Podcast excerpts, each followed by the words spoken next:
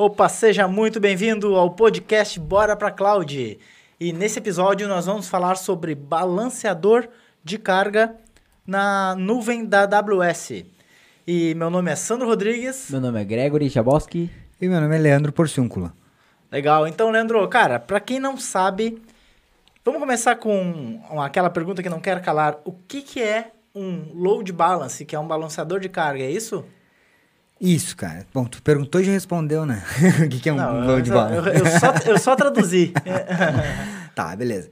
Então, é, um, balanceador, de- um balanceador de cargas, o load balance, é quando tu consegue é, colocar a tua aplicação, basicamente, em, dividido em vários, vários servidores, várias instâncias. Então, tu consegue balancear a carga da tua aplicação em várias instâncias, sendo que, que essa carga ela vai ser é, vai ser feita uma solicitação apenas por um, por um endereço, por um endpoint, por um link, e aí é, esse load balance né, vai balancear o tráfego, vai balancear é, a carga da, o servi é, a carga da tua aplicação em diversas instâncias. Basicamente, load balance é isso, é tu conseguir dividir, na verdade, escalar horizontalmente a tua aplicação, o teu serviço, seja tu que tu quiser. Né?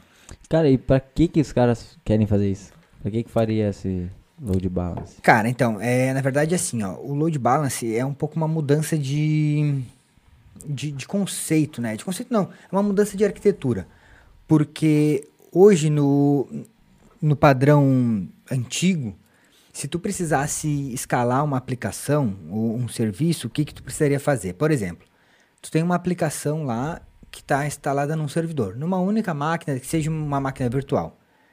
E se tu precisasse escalar isso aí antes, eh, se tu precisa escalar isso aí, normalmente o que, que tu vai fazer? Vai colocar mais. Quando eu digo escalar, é tu. eh, precisa crescer essa aplicação. Essa apli- aplicação está te demandando mais recurso. E por padrão, tu iria fazer o quê? Ah, colocar mais memória, mudar processador, ou até, até mesmo mudar o, o servidor. E, e o load balance te, te dá essa possibilidade de tu escalar isso aí de forma horizontal, né? Que é tu dividir essa carga em, em, outras, em outros servidores, em outras... inst- Quando a gente está falando de nuvem, a gente fala de instância, mas é como se fossem máquinas virtuais, né? Então, tu iria dividir essa tua, essa tua aplicação em diversas máquinas virtuais. Fala um pouco mais sobre aplicação. Quando a gente fala de aplicação, ah, tu tá falando do que exatamente? Cara, aplicação ou serviço, né, na verdade, é, é que assim, ó, quando a gente pensa em, em migração para nuvem, a gente tem que esquecer um pouco a ideia de migrar um servidor. Porque eu escuto muito a galera me falar, ah, Leandro, eu preciso migrar esse servidor. Então tá, e o que, que tem nesse servidor? Ah, esse servidor tem a, sei lá, vou dar um exemplo aqui, minha aplicação web, o meu banco de dados, eh, os meus arquivos, o meu servidor de arquivos. Então, na verdade, são vários, ele faz vários serviços, né? Tem várias a- aplicações ali de- instaladas nesse servidor. Então, na hora de tu fazer uma migração, tu tem que pensar em migrar esses serviços. Ah, beleza, o que, que eu tenho rodando nesse servidor? Ah, eu tenho um banco de dados com, ba- como eu falei, um banco de dados e um servidor web, por exemplo. Um exemplo mais clássico, né? É, Então, na hora de tu migrar esse servidor, tu vai pensar em migrar o banco de dados e o servidor web. Então, tu vai migrar isso aí de forma, é, de forma diferente, um utilizando cada serviço ou para tu poder é, justamente ter essa criar um load balance, ter essa disponibilidade. Tá, legal. E qualquer aplicação a gente pode usar em um load, em um load balance? Qualquer tipo de aplicação? N- Não, na verdade não é qualquer tipo de aplicação, né? Mas tem várias, várias aplicações que tu consegue. Não pode ser qualquer tipo porque existem vários, vários serviços aí que a gente que eu não conheço. De, tipo, ah, tu desenvolveu a tua aplicação, não sei se ela vai poder utilizar um load balance. Às vezes precisa fazer algumas adaptações. Mas, por exemplo, se tu tem um serviço que rode lá, sei lá, no RDP do Windows, lá na AWS tu consegue fazer um load balance que tu tenha um único endereço e esse endereço, ele vai. É, essas tu- tu- tuas conexões de área de trabalho remota do Windows, ele vai dividindo em diversos servidores. Então, é, não precisa ser uma aplicação web. Tem outros serviços também, outras aplicações que tu consegue utilizar o load balance para tu escalar isso aí de forma horizontal. E às vezes, se, se foi uma aplicação que, que você desenvol- que tu desenvolveu, tu precisa fazer alguma alteração e tal, às vezes com a parte de sessão, mas normalmente isso aí é, é tranquilo, tá? É, a AWS disponibiliza várias ferramentas até para ajudar. existem alguns tipos de load balance, é, é load balance de aplicação, load balance de rede, que seria esse que eu falei que ele faz baseado na, na conexão na porta lá, né? Então, por exemplo, do RDP, toda conexão que chegar na porta lá 3389, que, sei lá, a porta que eu, que eu defini, ele vai balancear em diversos servidores diferentes. Então, é, várias aplicações tu consegue fazer isso. Não, não sei se são todas, porque existem diversos serviços que talvez não permitam fazer isso, mas a grande maioria você consegue. Se, se essa aplicação, é claro, ela tiver a possibilidade de, de tu rodar. A grande jogada para tu ver isso aí, assim, ó, se tu consegue rodar a tua aplicação em dois servidores, é, sendo que os dois rodem as, a mesma coisa ao mesmo tempo, tá? De repente, para quem não conhece a nuvem, isso aí fica um pouco não, não tem como, é difícil. Mas a nuvem te dá várias possibilidades para isso. É, inclusive, por exemplo, se tu tem uma aplicação, um, um serviço, que, que utilize um disco, um HD, tu pode pegar esse disco e compartilhar ele em várias, em várias instâncias. Sendo que, dessa forma, mesmo que a aplicação não seja web, que ela, não, minha aplicação escreve num disco específico, eu não tenho como fazer isso aí. Hoje, pensar no, no modo normal, tu não tem como fazer. Mas com a nuvem tu consegue usar um disco compartilhado em todas essas, por todas essas instâncias e aí fica mais fácil de tu fazer esse, esse load balance. Tá, e daí como é que fica a questão, nesse caso, das imagens? Como que fica, por exemplo, ah, pelo que eu entendi, então, o load balance você vai ter mais de um servidor rodando a mesma coisa. As requisições, por exemplo, se for um site, um WordPress, alguma coisa assim, as requisições vão chegar para um endereço virtual e esse load balance vai distribuir essas requisições para os servidores que você colocar lá, lá atrás do load balance, é isso? Perfeito, isso aí. Tá. Como, como que fica, então, as imagens nesse caso? Aí, por exemplo, ah, as minhas imagens estão em qual servidor? Ah, entendi. Tá, por exemplo, tu tá falando no caso do... Até do exemplo que tu deu, do WordPress, né? Tu tem lá é, a, a, teu site no WordPress e tu quer colocar esse WordPress dividido em várias é, em várias instâncias. E aí, o que, que tu vai fazer com, com a tua imagem? Assim, tu tem algumas possibilidades para tu fazer isso, tá? Então, se, se, se, a aplicação foi desenvolvida por ti, tu pode usar, por exemplo, um SDK de um storage de objetos, que seria, no caso, o S3 na, na Amazon, e colocar essas imagens é, através desse SDK dentro desse storage de objetos. Mas, por exemplo, se você não consegue alterar né, essa aplicação, não, não consigo mexer na, minha aplicação já está desenvolvida, é fechada, não é minha, eu não tenho acesso ao código e eu preciso fazer isso. Tu tem possibilidades, que foi o que eu até falei anteriormente, que é tu pegar, por exemplo, é, um UFS, que é o, Elastic File System, que, que é um storage que tu consegue é, conectar é, o mesmo disco em várias instâncias.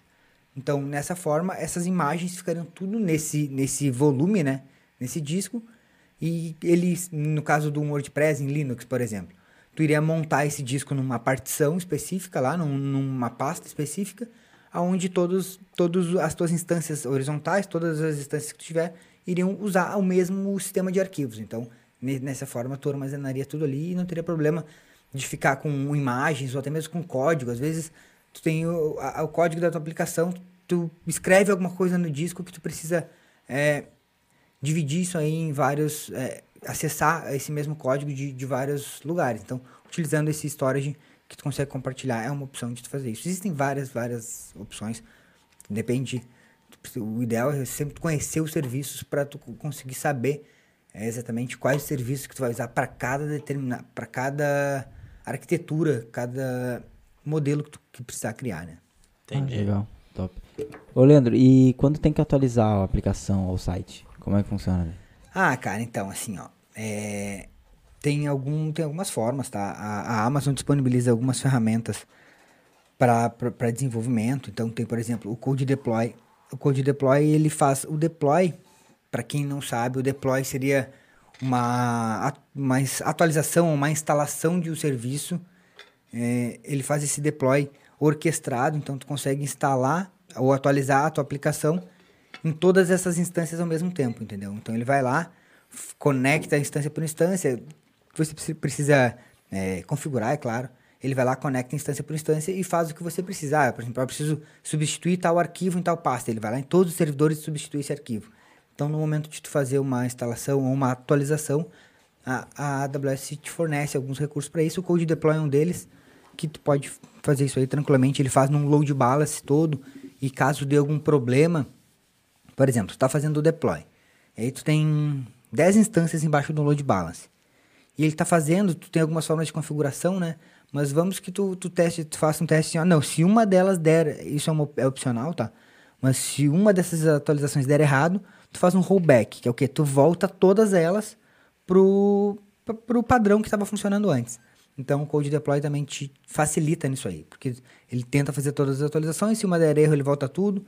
Então existem algumas possibilidades que tu pode fazer, mas é normalmente utilizado o Code Deploy, pode usar ferramentas de terceiros também para isso, mas a AWS já fornece o Code Deploy para isso. Legal. Tu falou aqui sobre sobre máquinas e tal, embaixo load, de um load balance. E quantas máquinas é possível colocar embaixo de um load balance? Cara, quando diz máquinas, quantas instâncias? É, quantas instâncias? Olha, a gente já testei algumas aí, não, não contei quantas, mas... Dá pra botar várias? Dá pra colocar várias, dá pra colocar várias, várias. Vai depender da tua aplicação, mas normalmente é, tu vai, tu começa a, é, a dividir, né? Então, quando tu começa a crescer muito, tu começa a dividir a aplicação. E aí tu começa a criar é, um load balance para cada pedaço da tua aplicação. Então, tu vai criando vários load balance, vários load balances, dividindo a tua aplicação em várias partes. Mas tu pode colocar o número de, de instâncias que tu quiser ali embaixo, que, que não tem problema. Não tem um número, ah, não, só suporta 10 ou 15. Não, tu pode colocar várias. Ah, e, e essas instâncias, elas podem ser colocadas em data centers diferentes? Então, dentro dentro da, da nuvem, né, eu digo. É, então a grande vantagem de tu, de tu usar um, um load balance, de tu usar um serviço que escale horizontalmente, é esse, é tu consegue uma alta disponibilidade, né? Quando tu tá, tu tá trabalhando com uma escala vertical, que é tu só colocar memória e disco e processamento e aumentar a máquina, tu não tem disponibilidade ali porque tá tudo num único, num único hardware, né? num único recurso. Quando tu escala isso aí de forma horizontal, que tu tem várias instâncias, tu já está dividindo aquilo ali em, em, servidores diferentes. Mas na Amazon tu ainda consegue, além de dividir em servidores diferentes, dividir em data centers diferentes, que seriam zonas de disponibilidade. Então, tu consegue, por exemplo, ter o mesmo serviço em dois data centers diferentes, respondendo por ele. Isso aí te garante uma disponibilidade incrível, porque o próprio load balance, quando tu cria, ele já te pergunta, tá? E, em quais as zonas que tu quer criar. É, na verdade, ele pega as tuas instâncias das zonas que tu tem criada, ele cria interface de rede nessas zonas. Então, ele em si, ele já tem alta disponibilidade. Então, se cair uma zona, ele continua funcionando, mas mandando tráfego para aquela outra zona. A zona de disponibilidade é um data center, para quem não, não conhece. Uma zona de disponibilidade na Amazon é como se fosse um data center específico então, lá, na hora de tu criar as tuas instâncias, tu cria em zonas diferentes e garante ter essa disponibilidade incrível que o, que o load balance te fornece, né? De tu conseguir que se cair um data center, a tua aplicação continua funcionando. Isso aí, no ambiente tradicional, é praticamente impossível de conseguir. Impossível não, mas é bem caro de conseguir. Pois é, eu até ia te perguntar isso, cara. Como que funciona isso é, antes da nuvem? tipo, no ambiente tradicional, assim. É, para fazer um load balance? É muito diferente? Cara, assim, ó, não é, não é uma coisa, ah, não, só dá para fazer na nuvem. Não, claro que não, né? Uh, o load balance já se fazia antes, só que é quem a galera que já fez na mão aí sabe que é bem difícil, tá? Bem complexo. E além disso, não é só o load balance, é, é sim o load balance em zonas de disponibilidade diferentes. Então, é tu conseguir ter essa disponibilidade. Como eu falei, na, na AWS, tu cria isso em data centers diferentes. Se tu fosse fazer isso aí na mão, lá no ambiente normal, tradicional, o que, que tu precisaria fazer? Tu precisaria ter dois prédios, esses prédios, cada um com um link diferente, e tu precisaria ter uma conexão entre esses dois prédios, que são esses dois data centers, isso aí é, isso é muito caro. Então, era possível fazer, ainda é possível fazer, tá? Então, não é uma coisa que, ah, não, mas load balance já dá para fazer fora da, dá, dá para fazer fora da nuvem. Mas é bem complexo, principalmente essa parte de quando tu, tu orquestrar, de tu escalar automaticamente, né? Que o load balance, quando tu tem ele, tu pode fazer um auto-scaling, que seria uma escala automática. De tu ir criando instâncias e essas instâncias entrando no teu load balance sem tu precisar fazer nada. Então, Por exemplo, quando ele vê que, o- que o teu balanceador de cargas lá na Amazon está precisando de mais recursos, isso é claro, tu configura antes, ah, ele vai criando novos servidores, novas instâncias, e essas instâncias vão entrando nesse load balance. E com isso, a, e com isso, a tua aplicação já começa a mandar tráfego para ela. Então, isso aí é muito difícil de fazer no ambiente tradicional. E já com na, na AWS é bem mais simples de tu criar e fazer esse auto-scaling. Assim como ele escala automático, ele exclui automaticamente. Então, va- vamos, vamos dar um exemplo aqui. Se tivesse um quadro, eu desenhava. Mas a galera do podcast ia perder, né? É. Tá, então vamos dar um exemplo aqui, ó. Se você tem ah, por- é, picos de, de processamento, então tu a- o- a- o teu servidor tá a- o teu load balance ali começou a ter mais tráfego e tal e deu um pico de processamento. Ele vai criar novas instâncias, vai colocar no teu load balance, o teu load balance vai é, cri, vai dividir o tráfego para eles e daqui a, sei lá, 5, 6 horas, quando diminuir esse tráfego da tua aplicação, esse pico de processamento é, diminuir, ele vai começar a excluir aquelas instâncias também automaticamente. Então, isso aí é uma coisa que, que a nuvem te, te possibilita fazer, que no ambiente tradicional é bem difícil. Mas nesse caso a gente já não tá mais falando de load balance, daí já é autoscaling, né? Isso, autoscale, mas é, é porque o, o autoscale sem load balance ele fica um pouco sem sentido, né? Então, é, a base para tu ter um, um autoscaling seria tu ter um load balance, senão tu vai, tu até pode criar, criar as instâncias. Tu pode ter um autoscaling, mas se tu não tiver o load balance, tu vai criar as instâncias para quê, né? É, ninguém vai conseguir acessar elas porque elas vão criar com um endereço diferente e tal. Isso aí. Ah, legal. Cara, e o banco de dados, como funciona nesse caso? No caso, eu tenho um site lá que está no load balance. E como é que funciona o banco de dados nisso aí? Eh, Vai estar em qual instância, em qual máquina? Tá, então, mas o, o banco de dados, assim, ó, na, na AWS tu tem a possibilidade de usar banco de dados como serviço, que é o, o RDS.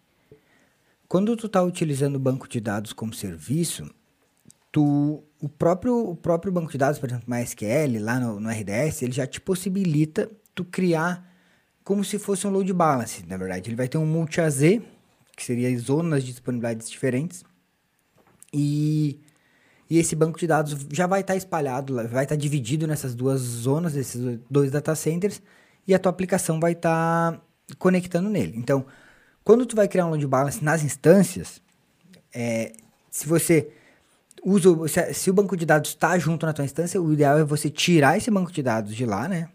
Tira o banco de dados de dentro das instâncias, deixa o banco de dados no banco de dados como serviço e deixa só a aplicação rodando nas instâncias. Esse é o modelo ideal. Mas é, existe al- alguns, eu sei que existe alguns cenários que, que às vezes isso não é possível de ser feito, até pelo tipo de banco de dados que está usando e tal. E para isso tem aquela aquilo que eu falei, que é aquele storage compartilhado lá, que dependendo do tipo de banco de dados que você está usando, é, você pode deixar o banco de dados dentro da instância. Mas isso aí vai depender de cada arquitetura. O modelo mais usado, que, que a gente mais vê acontecer, é tirar o banco de dados de dentro das instâncias, colocar o banco de dados num banco de dados como serviço, no caso de um, um banco de dados SQL, lá um, um RDS, um RDS com MySQL, MariaDB, Oracle, Microsoft SQL e a aplicação rodando nas instâncias, porque daí não vai ter problema de ter que replicar o banco de dados, né? Entendi. Cara, e como é que fica assim para incluir uma nova instância? Ah, digamos, tô- a minha, minha aplicação tá lá rodando, um load balance com, sei lá, três, três instâncias rodando de boa. E aí, nesse meio tempo, já atualizou algumas coisas, já mudou meu, minha, meu sistema, e eu quero incluir uma nova instância ali. Isso é fácil, é difícil? Como que funciona? Para tu incluir a instância no É, um outro servidor no load balance. tá sem Manualmente, manualmente, assim, sem é. precisar, sem fazer uma escala automática. Isso. Não, isso aí é, é bem tranquilo, tá? Tu pode fazer de, de algumas formas. Por exemplo, você pode ter uma imagem. Então eu posso ter lá, eu tenho a imagem da minha aplicação já, da- do meu do meu servidor, né, da minha instância pronta, aonde eu baseado naquela imagem, eu subo uma nova instância, uma nova máquina virtual, e aí eu enfim insiro essa máquina virtual dentro do meu balanceador, do meu load balance. Isso aí é bem tranquilo. ele você precisa fazer as configurações iguais, é claro. Quando eu digo configurações iguais, não é de recurso, mas sim de a parte de, de grupo de segurança, de rede. Então isso aí tem, que- tem que estar configurado corretamente para que ele possa entrar nesse load balance e começar a responder. E o mais interessante é o seguinte: se você incluir essa, essa, essa instância lá no load balance e por algum motivo, por exemplo, tem a- vou dar o exemplo do Apache de novo. A instância está rodando Apache e por, e por algum motivo o Apache parou de funcionar. Ou a aplicação web parou de funcionar, ele parou de responder na porta 80.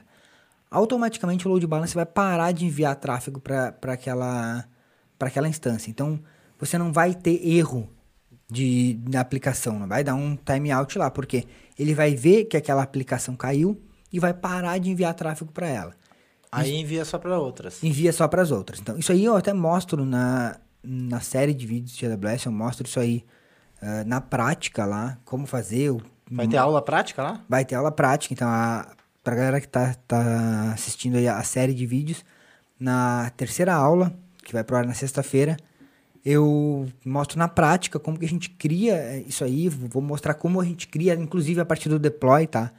E na aula 2 também eu já faço um teste de load balance, a galera já vai conseguir ver funcionando, como ele funciona. E na aula 3 eu faço um teste, ele exclui, você vai ver que ele para de enviar tráfego, é, é na prática mesmo, mão na massa. Então ele vai parar de enviar tráfego para essas para essa para esse servidor que está com problema. Então olha só. Vamos pensar. Tu tá com uma aplicação com três servidores rodando, tá? A tua aplicação. Aí uma delas, sei lá, por algum motivo deu pau no sistema operacional e parou de funcionar. Parou de funcionar a aplicação. O load balance vai parar automaticamente de enviar tráfego para ela. Você pode receber um alerta que aquela instância parou de funcionar. E a sua aplicação não vai parar de jeito nenhum. O máximo que vai acontecer é talvez ficar um pouquinho. é, perder um pouquinho de performance, porque você estava com 13 e agora está com duas. Mas a aplicação não vai parar de jeito nenhum e você pode subir outra manualmente ou até no auto-scale. Então, isso aí também é uma outra grande vantagem do load balance que tu consegue é, fazer com que a tua aplicação não pare, né? E se parar para o usuário vai ficar praticamente imperceptível porque ele não vai levar, não vai ter um erro na, na tela para ele. E sim vai parar de enviar tráfego para aquela, para aquela determinada instância ou servidor. Legal. Ah, cara, outra coisa. Por que que, é que tipo de resultado isso traz? Ah, Já pensando aí em- na visão de negócio mesmo. Na visão de negócio, que tipo de resultado pode um, um load balance oferecer para uma empresa, para uma... Duas perguntas em uma, tá? Que tipo de empresa pode se beneficiar disso e que tipo de resultado essas empresas podem ter? Tá. Cara, assim, ó, tipo de empresa, a empresa que quer que a quer garantir disponibilidade, tá? Que quer que o seu seu serviço fique sempre funcionando. É, se for o cara que vende software lá, a empresa que vende SaaS, por exemplo, o cara não tem como não ter isso, né? Porque se ele está trabalhando hoje com toda a aplicação rodando em uma única instância, ele não tem como garantir a disponibilidade. Pode falar que garante, mas não tem como ele garantir a disponibilidade do, do serviço. Então, um load balance é essencial para esse cara que está entregando software como serviço hoje, porque hoje em dia os usuários não querem mais saber de ficar, ah, meu serviço ficou fora duas horas, três horas, ninguém aceita mais isso, né? Hoje é disponibilidade é praticamente 100%. Tanto que a gente pode ver que esses dias aí caiu o Facebook e já todo mundo grita. É, a concorrência está muito acirrada, né? E as empresas estão cada vez mais eh, tentando melhorar a experiência do cliente, né? Tentando cada vez mais melhorar a, a, a experiência do cliente e o cara que não consegue atingir um bom nível de experiência do cliente vai ficando para trás, né? É, sim, no momento que o cara que o os usuários começam a usar a tua aplicação e tá caindo, tá- o cara não vai mais te, ah, ô fulano, o que, que é isso? Ah, porque o cara vai procurar outra, não tem. É, raramente o cara vai ficar te, te pedindo para arrumar. O cara vai ir atrás do cliente e tu acaba perdendo o mercado. Isso aí é, um, é o que normalmente acontece e às vezes o cara acha, poxa, mas a, a minha aplicação, meu serviço é muito bom, resolve vários problemas. Eu não sei por que, que eu tô perdendo cliente. Aí tu vai ver, é porque fica le- é lenta, o teu serviço é lento, ou fica caindo, tu tá num provedor aí qualquer e o negócio fica caindo toda hora. Então isso aí eu acho, do meu ponto de vista, é um dos motivos que, que é claro que se é um, um serviço bom, é, que, que eu acho que o cara mais perde cliente. Então, a empresa que vende software como serviço não tem como como não ter esse tipo de, de recurso.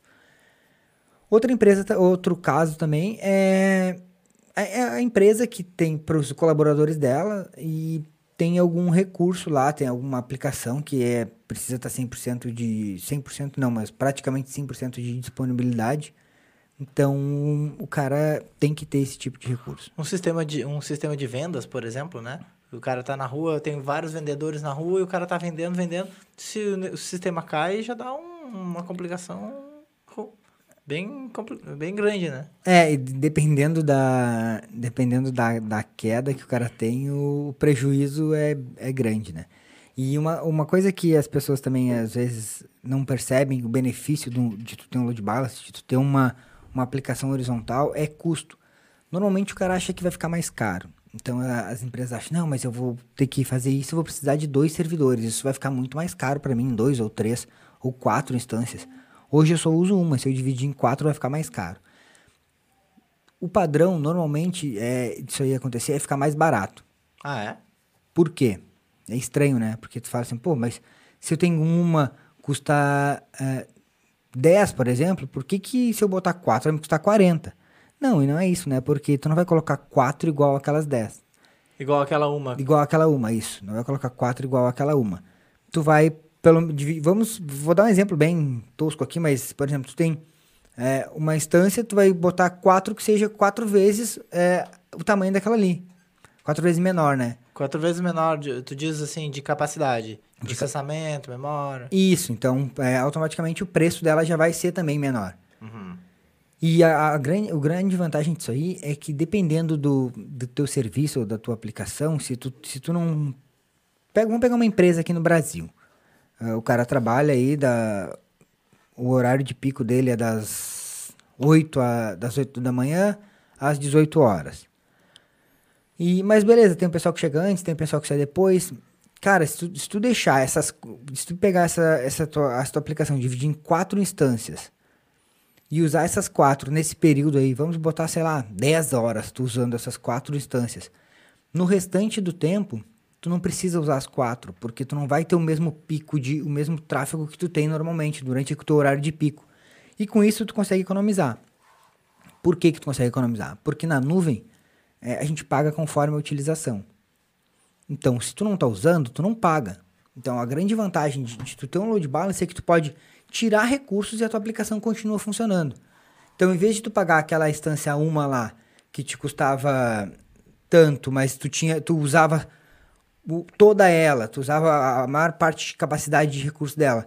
Por 10 horas no, no dia e só 5 dias por semana, não, em vez de tu usar isso aí, tu vai usar conforme a tua, tu vai ter recurso, ter instâncias conforme a tua utilização. E com isso tu acaba economizando, porque no final das contas vai sair mais barato. Então isso aí que as pessoas não percebem. No caso, essa instância que se eu, se eu contratasse uma instância que essa aí que custa 10, 10, não sei o que que é esse 10 que tu falou, se é 10 mil ou 10, 10 reais, mas tudo não, bem. 10 é um número, tem um Ah. número como 10. É um número, uma representação. Tá. Se eu pegar essa instância, ela vai. Então, por exemplo, se o meu, se o meu sistema não atende, não funciona no final de semana, ela vai ficar lá ligada igual e sem necessidade. E se Isso. eu tiver um load balance com instâncias menores, eu posso ir lá, excluir várias. Por exemplo, se eu tenho cinco instâncias menores, eu vou lá, excluo quatro, deixo só uma funcionando lá para os pouquinhos acessos que tem. É isso? Perfeito, é isso aí, só para tu manter a tua aplicação funcionando, né? Uhum. caso alguém precise, ou só para manter mesmo a aplicação no ar rodando, ela vai funcionar.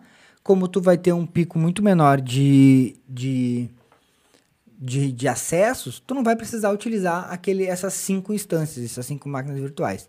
Então, isso aí tu vai economizar, se tu começar a colocar na ponta do lápis, vai ficar, vai dar uma economia bem grande. E isso, é, isso aí é tu saber utilizar a computação em nuvem. né? Porque o que eu percebo é que as pessoas, na hora de usar a computação em nuvem, elas vão no. é- é- Elas pegam o que ela, te, é, ela pega o que ela tem no ambiente físico e migra isso aí para a nuvem, do- da mesma forma. Do mesmo jeito, igualzinho. Isso, só vai lá e pega aquele servidor, porque tu pensa em migrar um servidor. Ah, vou pegar esse servidor e vou migrar para a nuvem. Vai lá, sobe uma máquina virtual, sobe a mesma coisa na nuvem e, ah, beleza, tô na nuvem. Não, Ctrl né? C, Ctrl V. É, praticamente isso. E não, né? Tu tá, tá, tu tá na nuvem, mas tu não tá usando os recursos da nuvem. E isso aí vai te sair mais caro, não vai te dar disponibilidade, não vai te, te garantir a segurança que tu pode ter da tua, do, nos- dos recursos da nuvem, né? Então, o grande lance é tu realmente conhecer os serviços e saber como encaixar cada um, cada serviço em cada arquitetura que você precisa desenhar.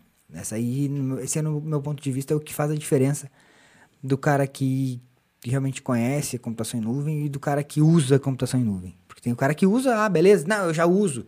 Já uso há 10 anos. Faz o quê? Pega uma máquina virtual, sobe lá. 10 anos não existia, né? Mas tudo bem. Eu já uso a computação em nuvem há 5 anos. Ah, como que tu usa? Eu tenho uma máquina virtual lá, tudo rodando. Uma instância com tudo rodando. Tudo, tudo na mesma máquina. Tudo na mesma instância. Não, tipo. usa- é, nuvem, só que não. É, então, ele não usa nuvem, ele tá usando uma máquina virtual lá na nuvem, beleza. Mas os recursos da nuvem mesmo, que o que a nuvem te fornece, tu não usa. E aí todo mundo. É, é aquele cara que, que os outros falam, não, bah, mas na nuvem. Não, mas a nuvem é a mesma coisa. Não, a mesma coisa é porque tu só sabe usar aquilo ali, né? Não, sabe, sa- não conhece o serviço. Tu só sabe fazer a mesma coisa. É. É, é, o cara usa um, uma, a nuvem como se fosse uma VPS. É, isso aí, o cara usa a nuvem como se fosse um VPS. Um ele- VPS, uma, uma máquina virtual lá. Cara, e me diz uma coisa, isso aí. Qual é o profissional que se beneficia, que tem benefícios com isso? Por exemplo, o profissional que pode usar isso é coisa para quem aprender? Para o desenvolvedor? Para o cara da infra? Como que funciona isso? Cara, isso aí é coisa. Eu penso assim, ó, que a nuvem ela tem todos, todos os profissionais de TI, né? É, muita gente fala, ah, não, não sei nuvem porque eu não sei desenvolver. É o que eu mais escuto do cara de infra, ele, ah, não sei nuvem porque eu não sou desenvolvedor. E o cara de desenvolvedor fala, não, não mexo com nuvem porque eu não sei infra. Então, tipo, é, é muito, muito louco, né? Mas tem, tem todos, eu penso que todo mundo precisa saber, porque o cara que está desenvolvendo, ele precisa saber os recursos que a nuvem tem disponível para ele, para ele poder desenvolver uma aplicação decente. Então, às vezes o cara está quebrando a cabeça tentando desenvolver um negócio que já tem pronto, já tem o serviço pronto lá, é só tu usar o SDK, enfiar lá e sair usando. Então, é, a nuvem para o cara de, que está desenvolvendo é muito importante. Para o cara de infra, cara, assim, ó, é, eu, eu penso que o cara da infraestrutura é ele que enxerga toda, toda a TI como ela funciona, né? Porque normalmente o desenvolvedor, cara pensa na aplicação rodando na, na parte final, mas ele não quer saber o que está rodando por trás disso. E o cara da infra que tem que se virar às vezes com isso. Então, se tu não sabe, mesmo que tu não, que tu não conheça a aplicação, mas se tu não sabe os recursos de infraestrutura que a nuvem te disponibiliza, é, não, não tem como tu colocar uma aplicação em alta disponibilidade. Então, para o cara de... E outra, que eu percebo hoje que a maioria dos empresários, os caras já querem usar nuvem de alguma forma. Tu chega para atender um cliente, isso aí a galera me fala direto, os alunos do programa de especialização me falam direto. Não, eu- às vezes eu vou num cliente, o cara já tá me perguntando de nuvem, e o cara não é da TI. Uhum. Porque os caras já estão vendo. E aí, se tu não sabe computação em nuvem, as chances são que ele vai procurar alguém que saiba, né? Porque o cara não acredita mais naquele. Ah, não, que aquele blá blá blá que a nuvem não funciona. Normalmente o que acontece? O cara que não conhece a computação em nuvem, ele vai. Se ele chegar numa empresa e o dono da empresa falar pra ele, ah, eu queria botar na nuvem. A primeira coisa que ele vai dizer, não, nuvem não funciona. Por quê? Porque ele não conhece. Porque ele não sabe. É, porque ele não sabe. E, e o que, que o cara que, que trabalha lá com o dono da empresa vai pensar? Porra, como é que não funciona se meu amigo lá já usa, ou não sei quem já usa? Tipo, os caras conhecem as pessoas que já usam. Então, eles sabem, eles sabem que as grandes empresas já estão usando computação em nuvem. E aí, tipo, só não funciona para ele, ou só tu, que talvez só tu que não saiba fazer funcionar, né? Aham. Então, as chances dele procurar um outro profissional é, são bem grandes. Então, o cara de infra, eu acho que hoje tem que saber computação em nuvem, não tem, não tem mais escapatória. Ainda tem uma galera que fala, ah, mas ainda vai existir servidor. Vai, vai existir. É, é, não estou dizendo que vai acabar, que vai ser tudo nuvem, mas a grande parte é, das empresas já quer utilizar algum recurso em nuvem, algum serviço em nuvem. Também não estou falando, ah, tira tudo do ambiente físico e enfia na nuvem. Não. É, mas tem muita coisa que a computação em nuvem pode ajudar nas empresas e as empresas já estão percebendo isso e elas querem isso. Então, O cara do TI tem que se atualizar, né? é, então se o cara da, de- do TI lá, da infraestrutura, não se atualizar, eles vão achar alguém que, que esteja atualizado ou alguma empresa. O fato é, é isso aí vai acontecer certo, né? Legal. Cara, e isso aí, isso aí também é abordado lá na série de vídeos de AWS, né? Sim, sim. Ah, é. Pra quem não, não sabe, começou já a série de vídeos essa semana vai começou hoje. Foi o primeiro vídeo pro ar. Quem não está inscrito ainda, se inscreve lá, é aws.cloudtreinamentos.com. Se inscreve na série, vai receber o linkzinho por e-mail já para assistir a primeira aula que foi pro ar hoje. A série vai até segunda-feira, dia 15, é isso? É isso, dia 15. Até Legal. segunda-feira, dia 15. Tá, e é uma série. Que hora que o cara, que o cara pode assistir os vídeos? Ah, então, a série é assim, ó. Você tem toda essa semana para assistir os vídeos, tá? Os vídeos são gravados, ah, mas você tem lá um, embaixo um campo pra, pra, pra tirar suas dúvidas e tal, dar suas opiniões. Então, embaixo do vídeo você tem um campo para isso. E os vídeos vão ser são quatro vídeos e mais duas aulas extras. Pra galera que assistir todos os vídeos vai entender o que são essas aulas extras. É onde uma delas eu já vou. Vou dar um spoiler aqui. Uma Ai, delas ai, eu já ai. vou te, te dar um passo a passo pra tu já começar a implantar aquilo ali e começar a ganhar dinheiro. Então, tipo assim, ó. Se o cara trabalha com. Tem, tem um negócio dele de TI que quer começar a ganhar dinheiro até sexta-feira, ele vai ter uma aula que vai ensinar o cara a fazer. eh, Vai te ensinar a fazer isso aí. O que, que é com uma aula? Não vou falar mais. Putz, Spoiler. tem que assistir. Básico. Tá, mas né? é com uma aula o cara já pode aplicar e ganhar dinheiro. Isso, com uma aula, vou ensinar ela passo a passo o que tu tem que fazer pra te aplicar e já sair vendendo negócio pro cliente na nuvem. Não pode falar o que, é que tu vai ensinar? Não. Até eu vou ver lá. Cara, a gente tem, tem mais dúvidas aí? Tem Não, tem dúvida aí? Aham.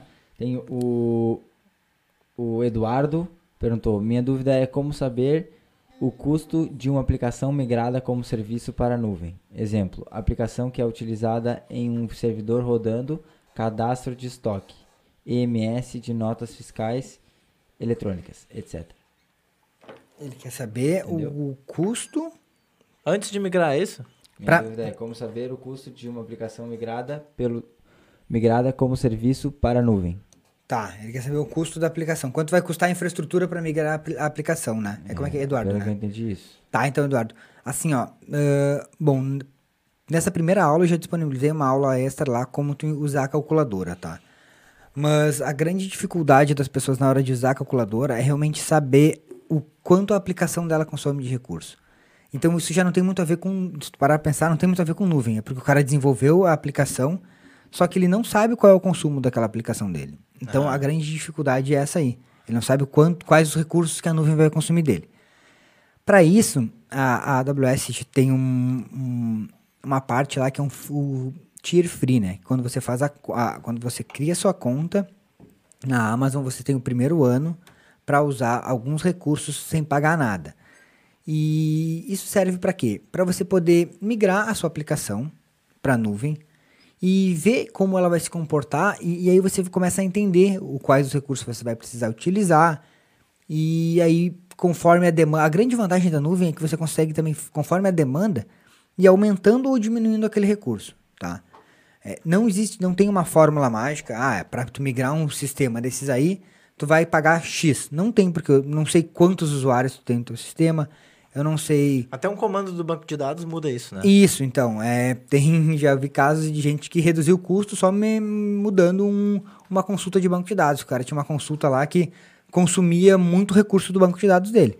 E aí, quando ele conseguiu otimizar essas consultas, o banco de dados não precisou mais de tanto recurso, ele foi lá e diminuiu o tipo de instância de banco de dados, entendeu?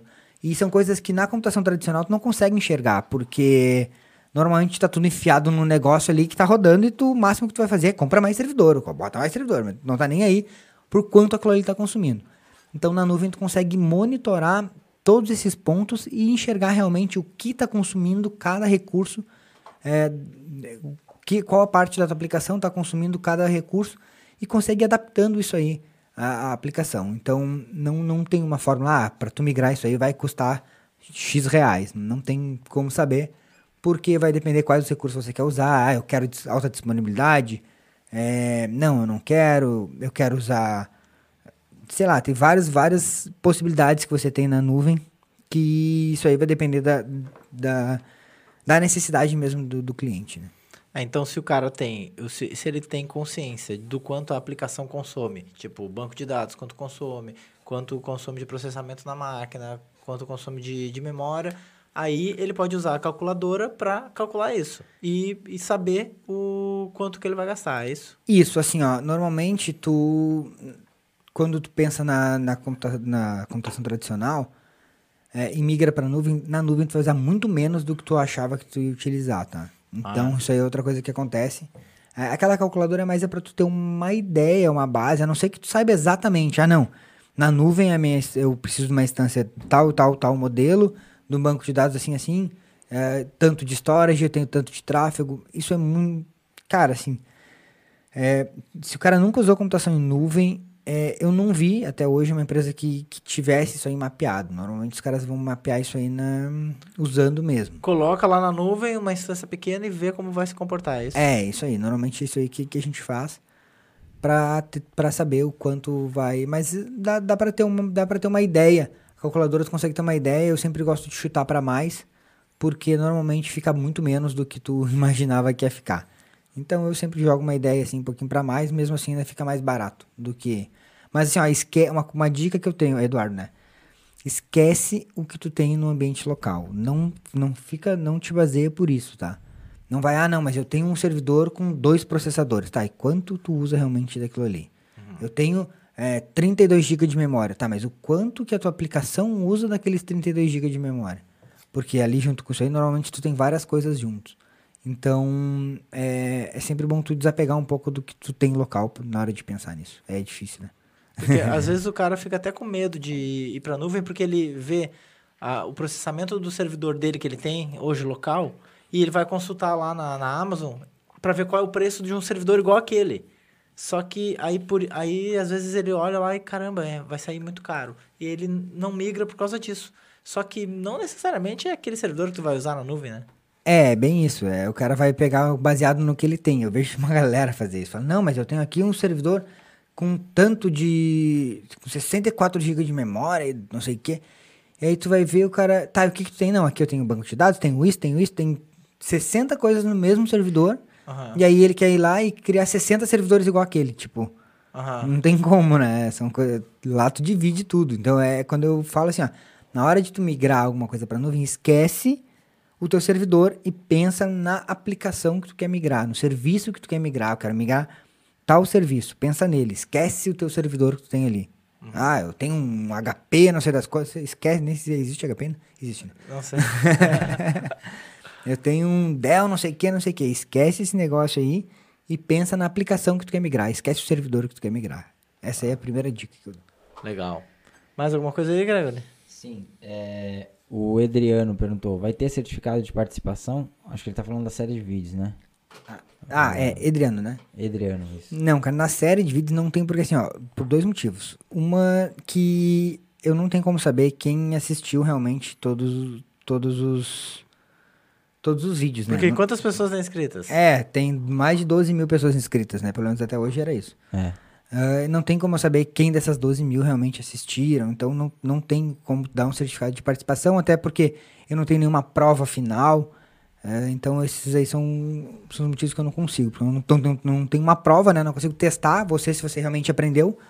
E eu não sei realmente quem assistiu.